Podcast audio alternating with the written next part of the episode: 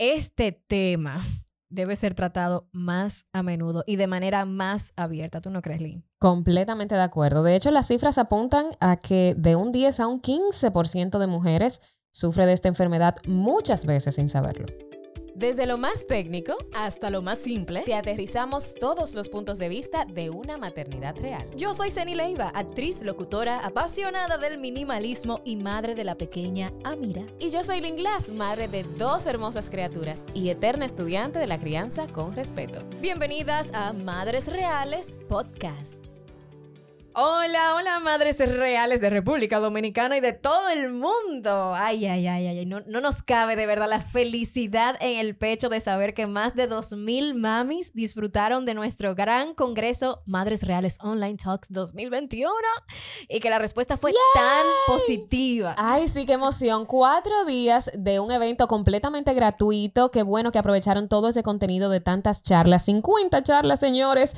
Pero si estás escuchando y recién te enteras que tuvimos este evento para la maternidad real, tranquila, tranquila, todavía puedes ingresar a www.madresrealestocks.com y disfrutar de ellas adquiriendo el Royal Access, que te permitirá acceder de manera ilimitada durante tres meses. Hasta el 11 de julio está la plataforma activa, así que si recién te enteras, Vaya para allá disfrutar. Claro que sí. Además, quédate siempre pendiente del podcast y de, las redes sociales de Madres Reales RD para que te enteres de cualquier descuentico extra o de las próximas iniciativas que tendremos en el mes de mayo, porque ustedes saben que nosotras no paramos, ¿verdad? y ahora sí, ahora sí queremos darle la bienvenida a nuestra invitada de hoy, con quien estaremos conversando sobre un tema no tan visible, no tan hablado y no tan esclarecido para nosotras las mujeres. De hecho, yo me estoy enterando de esto ahora. Sí, pues mira, de hecho, también el tema fue sugerido por una de ustedes, madres, eh, a través de nuestras redes sociales, nos escribieron que, querían que trajéramos a alguien a hablar sobre esto y nosotras, tú sabes que Zen y yo aquí complaciendo peticiones porque de eso se trata. Y, si no sabemos, buscamos la especialista. Exactamente. y hoy vamos a hablar sobre eso, sobre la endometriosis, qué es, cómo puede afectar esta enfermedad a la mujer y cuál pudiera hacer el tratamiento. Y te confieso, Seni, también que aunque no la tuve, no la he tenido, de hecho no sé si la puedo padecer todavía, la, experta nos dirá, si tengo amigas y madres a mi alrededor que al escuchar sus testimonios y sus batallas con esta enfermedad, me sorprendí lo muy, lo muy poco muy poco que se habla de este tema. Así que con nosotros se encuentra Paola Paniagua. Ella es directora de la Asociación Dominicana de Endometriosis. Ay, ay, ay, me encanta esta plataforma. Bienvenida, Paola, Madres Reales Podcast. Hola, hola, gracias por recibirme eh, en este episodio de Madres Reales. De verdad que, que un placer estar aquí eh, en representación de tantas mujeres y de tantas madres que padecen de endometriosis y como ustedes dicen, no, no se habla de eso, no, lo, y muchas mujeres ni siquiera lo saben y de verdad que para mí es un honor poder hablar en esta plataforma. Antes de iniciar con las preguntas, quiero que sepan que Paola es comunicadora de carrera con especialidad en comunicación y políticas de salud. Además de elaborar en medios de comunicación, ha desarrollado también una carrera en organizaciones sin fines de lucro y proyectos de desarrollo en la República Dominicana y en Estados Unidos. Y es su propio diagnóstico de endometriosis que la ha llevado a la creación de esta plataforma y a seguir concienciando en el tema. Me encanta que vamos a empezar con la primera letra del abecedario A. ¿Qué es la endometriosis? sí, es bueno aclarar de que yo soy paciente de endometriosis y que todo lo que habla aquí es desde mi conocimiento como paciente y de las pacientes de la asociación. Obviamente eh, yo doy páginas para atrás y desde que me diagnosticaron yo empecé a investigar sobre lo que era porque soy de las que piensa que si tengo una enfermedad tengo que empoderarme de eso y tengo que saber todo lo relacionado con esa enfermedad para yo poder manejarla correctamente. Claro. Entonces siempre que hablo de endometriosis me gusta aclarar eso porque mucha gente a veces piensa, bueno, tú eres médico. Y yo le digo, no, yo no soy médico, pero soy paciente. ¿Y quién más que una paciente para hablar a través de su experiencia y su diagnóstico sobre las cosas que pasan en su cuerpo? Claro. Entonces vamos a platanar un poquito la endometriosis. Eh, la endometriosis por mucho tiempo fue considerada una enfermedad meramente ginecológica porque se manifiesta a través del periodo menstrual. Sin embargo, eh, a través de las investigaciones eh, médicas y la investigación científica se han dado cuenta que es una enfermedad multifactorial y multisistémica. ¿Por qué? porque puede tener diferentes orígenes, puede ser hereditaria, puede ser, o sea, es decir, si tu mamá la padece, puede ser que tú eh, puedas padecerla, eh, puede ser también una enfermedad que está relacionada con el sistema inmune, con el sistema endocrino, con las hormonas. Y también es una enfermedad que puede afectar cualquier sistema del cuerpo. Es decir, aunque se refleja a través del periodo menstrual, es una, una condición que, que, puede afectar cualquier órgano del cuerpo. De hecho, el ah. único órgano del cuerpo que no ha, afectado, no ha sido afectado por la endometriosis es el vaso.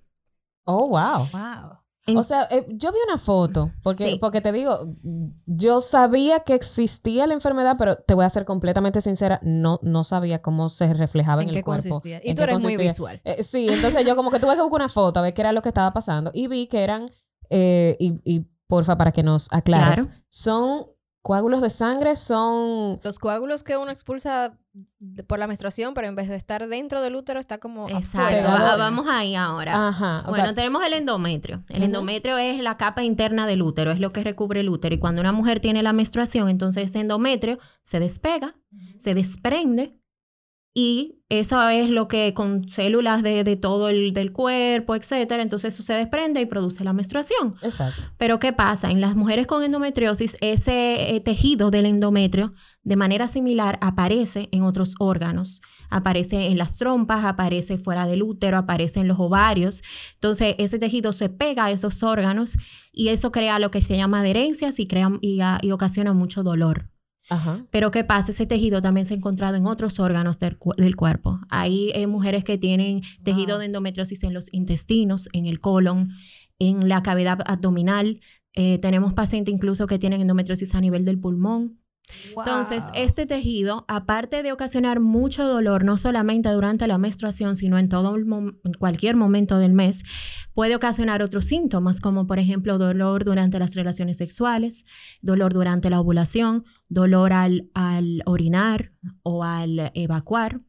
Entonces, muchas veces las mujeres eh, no eh, pensamos en endometriosis, primero porque nunca la hemos escuchado y segundo porque desde siempre se nos ha educado y se nos ha hecho creer de que el dolor de la menstruación es normal. Y es lo que yo siempre digo, como algo de tu cuerpo, que es lo que te permite dar vida, que es eh, como dicen a veces el sexto sentido de la mujer, va a ser algo que te dé tanto dolor, que te incapacite y que no te permita tener una vida de calidad. Ay, Paola, pero es que yo te, yo te digo que cuando a mí me llegaba la menstruación en mi adolescencia, eso era uno yo tenía que ir, o sea, emergencias. Eh, sí, o sea, tal cual, tal cual, o sea, o yo me tenía que, que, dar un cóctel de pastillas antes de que me llegara, o sea, yo llevaba el, el, el conteo y antes yo tenía que, que beberme un reguero de pastillas como para evitar que me doliera cuando me llegara o si no, literalmente yo sabía ir a emergencia, ponerme una inyección y, seguir para la universidad. Y tú lo considerabas normal, ¿cierto? Sí, sí, completamente. Pues entonces eso no es, normal o no debería de considerarse normal. O sea que yo lo pude haber tenido y... No, porque la endometriosis no tiene cura, pero al menos un 70% de las mujeres, o sea, son estadísticas reales de OMS y de estudios científicos, un 70% de las mujeres que tienen dolor pélvico crónico durante la menstruación y fuera de la menstruación son pacientes que pueden tener endometriosis. Entonces, cuando eh, una madre ve a su hija con dolor de la menstruación, un dolor que le incapacita, que no le permite ir al, colegio, que, cuando le va a llegar la menstruación no puede tener una vida normal. Entonces es una señal de alerta, es una señal de que puede haber una endometriosis o puede haber otra enfermedad o puede haber un proceso inflamatorio. Lo, el, el key del asunto aquí es no normalizar el dolor de la menstruación. El dolor nunca es normal y menos un dolor que no le permite a una joven, a una niña, eh, tener una vida normal, salir con sus amigas. Eh, como tú dices, tú dejabas de ir a la universidad y a mí me pasaba lo mismo. No, no, no. A mí me educaron que eso era normal y, que hay que ir. Claro, pero por ejemplo, en mi caso... Eh, pero sí mi mamá me llevó al ginecólogo y para ver que si estaba pasando algo. Ella hizo lo correcto, pero hay algunas madres que por desconocimiento y por esta cultura que tenemos de que el dolor de la menstruación es normal, no llevan a sus hijas al ginecólogo, como pasó con tu mamá. Simplemente la deja que continúe en su vida y muchas veces esto puede ser un signo de endometriosis. Yo era, por ejemplo, de la que yo me desmayaba en el colegio. Wow. Y me sacaban en ambulancia eh, una serie de cosas, o sea, diferentes y siempre fue normal, ¿no? Tómate la, un Ponstan, ponte tu toalla sanitaria y sigue con tu vida. Porque eso te va a pasar siempre, eso se va a pasar siempre, entonces tú te tienes que acostumbrar a ese dolor porque eso siempre te va a pasar todos los meses. ¿Cómo es posible que en, este, en esta generación que está tan informada, ¿verdad? se habla tan poco de esto, o sea, yo me estoy enterando de todo esto. Quizás no averigüé porque Dos muchachos matar. Exacto, nunca dos muchachos matar, me estoy enterando yo de la endometriosis y de, de, de, de lo, o sea, sí conozco de otras y, y mira el porcentaje tan grande. Sí, bueno, tengo una hermana que sí le ha dado dolores fuertes de que, o sea, acotada en la cama, no, no puede salir de ahí. Y también conozco otras personas que también les da eh, así de fuerte, pero siempre he pensado lo mismo que ustedes están diciendo ahora. Es normal. Bueno, no, a ella le da así con dolor. A mí te da, a ti te da con dolor. No, a mí sí. A mí me da con el humor. A, mí, a ti, y ya, eso es como parte del, del espectro. Oye, de, oye lo que yo decía, de que a mí me da tan fuerte la menstruación que yo la contracciones de parto, eso, eso va a ser un cachón. eh, les quiero decir que fueron peores. De hecho, el dolor de la endometriosis es comparado con las contracciones Ay, oye. Sí. Ay, Dios mío. Es considerada una de las enfermedades. es considerada una de, las enfermedades más dolorosas, de hecho, del de, la, el nivel de dolor que ocasiona. Wow. ¿Y cuándo se puede diagnosticar? Porque vi incluso en la plataforma que tú tienes que de verdad que te felicito, porque cada vez que una mujer realiza algo para ayudar a otras mujeres, nosotras de aquí, mira, aplauso, aplauso inmediatamente, porque es lo que tú dices, tú no lo estudiaste, pero tú estás colocando una plataforma que visibiliza una enfermedad real de la cual nos está hablando. Y ahí pude ver en un post que decía que incluso diagnosticar la endometriosis puede durar de 8 a 10 años. Puede durar de 8 a 10 años justamente por lo que te dije anteriormente, de que es eh, los médicos cuando hablan de dolor de la menstruación no necesariamente piensan en endometriosis. Y nosotras, como estamos acostumbradas a pensar que el dolor es normal, entonces por eso no, pensamos en endometrio. Exactamente. Entonces, muchas veces por eso las mujeres duran de 8 a 10 años en ser diagnosticadas correctamente. Wow. Y tú sabes lo peor, que llegan a ser diagnosticadas cuando están buscando embarazo y no pueden tener hijos. Así fue que me enteré por una amiga. ¿Afecta entonces a la fertilidad? Sí, afecta a la fertilidad de la mujer. ¿Por qué? Es bueno aclarar que tener endometriosis no es sinónimo de infertilidad. No necesariamente porque tengas endometriosis vas a ser una mujer infértil que nunca va a poder tener hijos. Pero si no te la diagnostican a tiempo y no te la manejan correctamente, pues entonces sí puede afectar tu fertilidad.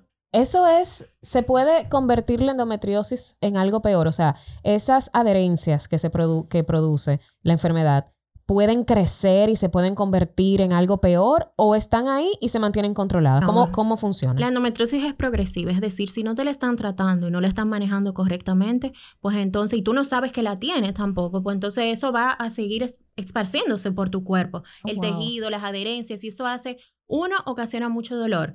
Dos, puede hacer que los órganos se peguen y pierdan su funcionalidad. Entonces, cuando te llevan una cirugía, por ejemplo, si tu ovario ya no está funcionando producto de los quistes, del tejido endometrioso, entonces te sacan tu ovario. Es como dijo una paciente hace poco en una entrevista, poco a poco yo sentía que me iban mutilando. Entonces, imagínate esa paciente, eh, que me voy a reservar su nombre, de 35 años, que ya no tiene útero, no tiene ovario, no tiene trompas, está viviendo, es una mujer de 35 años viviendo en el cuerpo de una mujer de 50 55 porque está teniendo una menopausia provocada por toda la cirugía de endometriosis. Esa paciente ha tenido un total de 14 cirugías por endometriosis hasta oh, que llegó hasta a una histerectomía. Wow. O sea que de haber sido tratada a tiempo, tal vez ella, no hubiese llegado a... de hecho, eh, su caso es muy extraño porque ella sí fue diagnosticada a tiempo. Esa paciente fue diagnosticada con 14 años, 15 años de edad y aún así, mira qué tanto avanzó su endometriosis o qué agresiva fue que a los 35 años ya no cuenta con sus órganos reproductivos. Pero esto no es la norma. Eh, no necesariamente, o sea, la endometriosis, eh, a pesar de que es la misma enfermedad en todas, no se comporta de igual manera.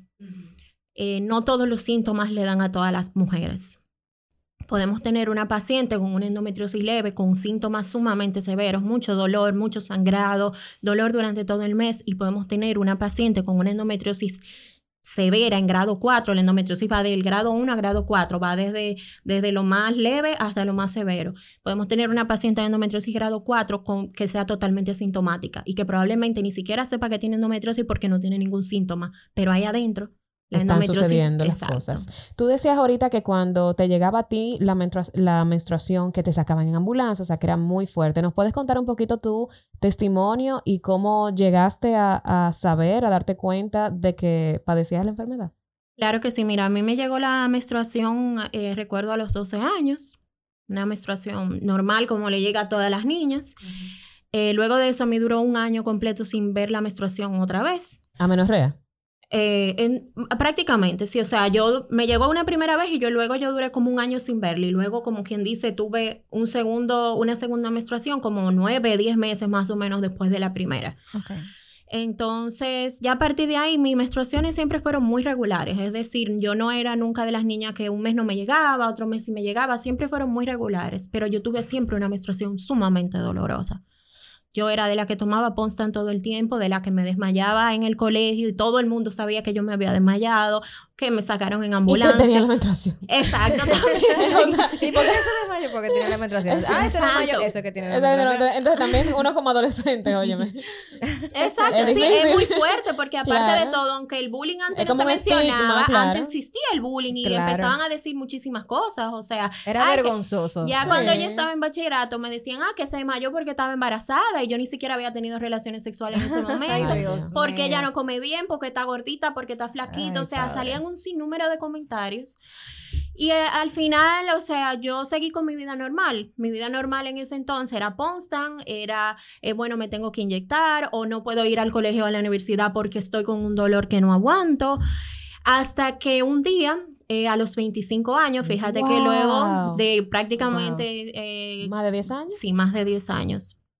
En ese entonces yo estudiaba en Estados Unidos y yo pasé aproximadamente tres semanas con mucho dolor en todo el cuerpo. O sea, dolor eh, de la espalda, dolor pélvico, dolor en las piernas, yo me desmayaba todo el tiempo, yo no era yo.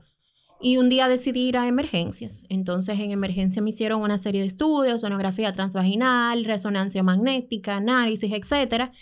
Y por primera vez me hablaron de endometriosis. Imagínate yo en otro país, sin mi familia, en inglés todo, que me hablen de una enfermedad que yo no conocía. Tú tienes endometriosis, tú tienes un quiste de 9 centímetros en un ovario que mide 2 centímetros, tú puedes perder tu ovario, probablemente tú nunca puedas tener hijos. Yo recuerdo que yo salí de emergencia a las 6 de la mañana y llamé a mi mamá llorando.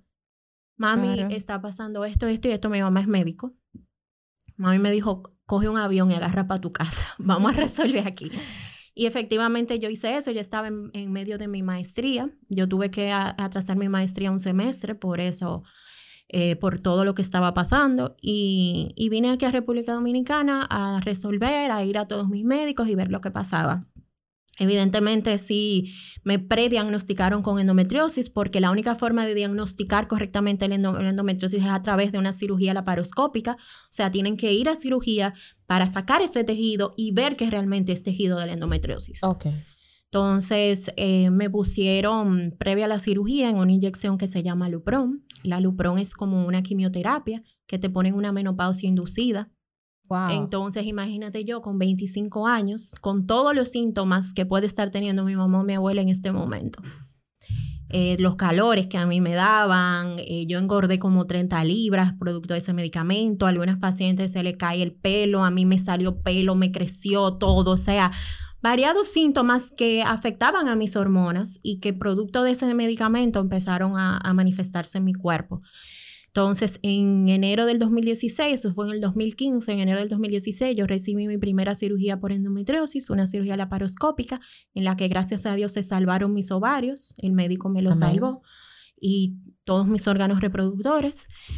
Y a partir de ahí yo diría que empezó, fue como un renacer, porque yo tuve que cambiar toda mi vida en todo el sentido. Tuve que cambiar mi alimentación, tuve que cambiar mi forma de pensar, tuve que cambiar eh, mi forma de ver la vida, de cómo yo me manejaba, porque ahora vivo con una condición de salud que yo no sabía que existía, que yo no sabía que yo estaba viviendo con ella.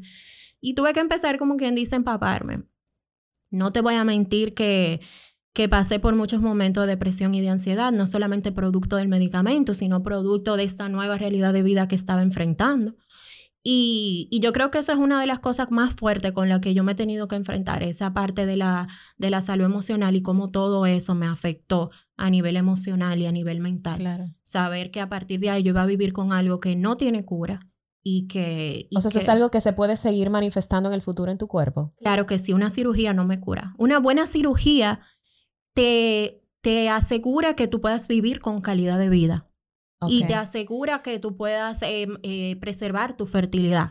Pero Digamos una, que controla la endometriosis. Una buena cirugía por endometriosis. Una buena, ok.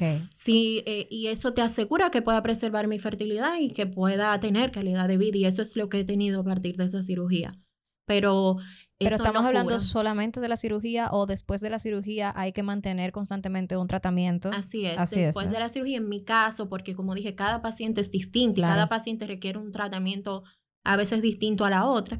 Yo estuve por dos años y medio en unas pastillas anticonceptivas que, que vamos a decir, durmieron mis ovarios, durmieron mi, mi aparato reproductor para no producir estrógeno y para que la endometriosis se mantuviera, como quien dice, dormida. Eh, y luego yo empecé tratamiento con un endocrinólogo reproductivo que empezó a manejar mi endometriosis, me quitó las pastillas y empezamos otro tipo de tratamiento. Pero para la endometriosis, exacto.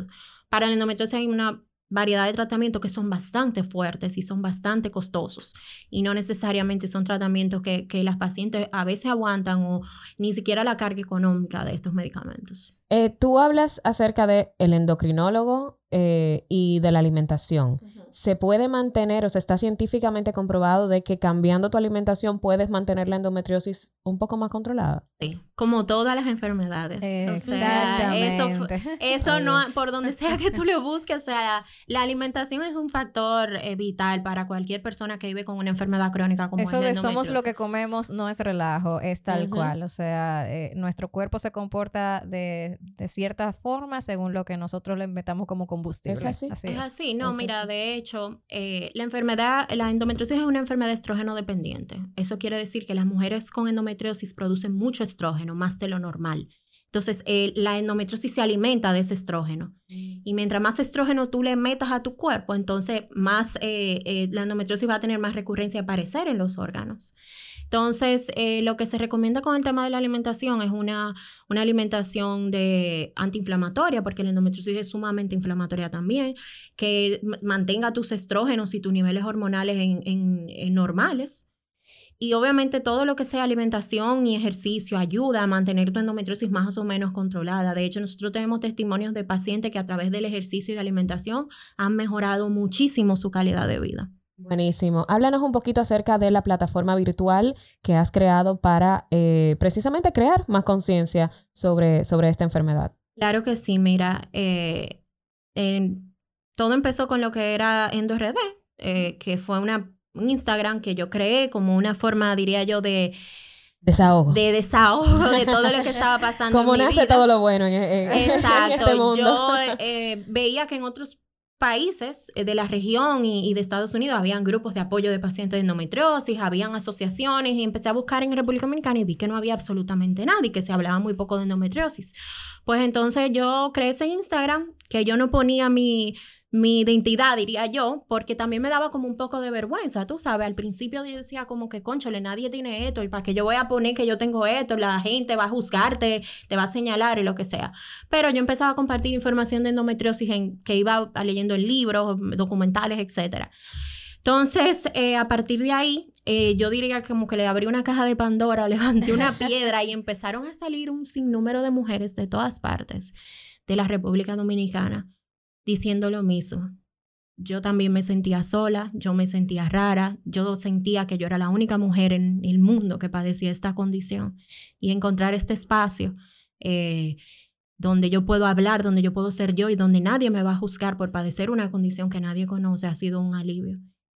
Y a partir de ahí, entonces empezamos a crear grupos de apoyo, empezamos a juntarnos, empezamos a creamos grupos de WhatsApp Empezamos siendo en el primer grupo de apoyo presencial nueve mujeres y ahora somos más de 200 mujeres eh, en los grupos digitales y en grupos presenciales.